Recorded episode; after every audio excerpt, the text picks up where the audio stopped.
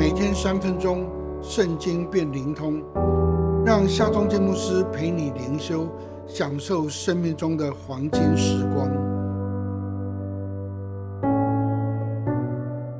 耶利米书三十二章十七到十九节，主耶和华，你曾用大能和生出来的宝贝创造天地，在你没有难成的事。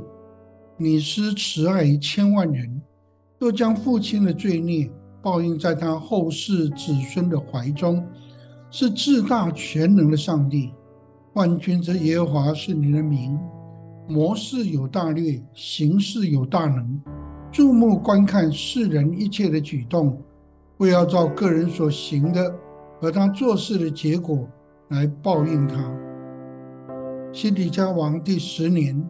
犹大国灭亡的前一年，上帝启示耶利米买下他所属的土地，按当时的法律要签订两份的契约书，一份公开，一份要密封起来。上帝吩咐耶利米将两份契约书放在瓦瓮的里面，永久保存。上帝借此来启示说，将来在这地必有人买卖房屋。田地和葡萄园。当时，巴比伦王尼布甲尼撒亲率全军围困耶路撒冷已经两年了，眼看着国将灭亡。然而，上帝却说，将来这地要重获生机。耶利米因此凭着信心向上帝献上颂赞的祷告。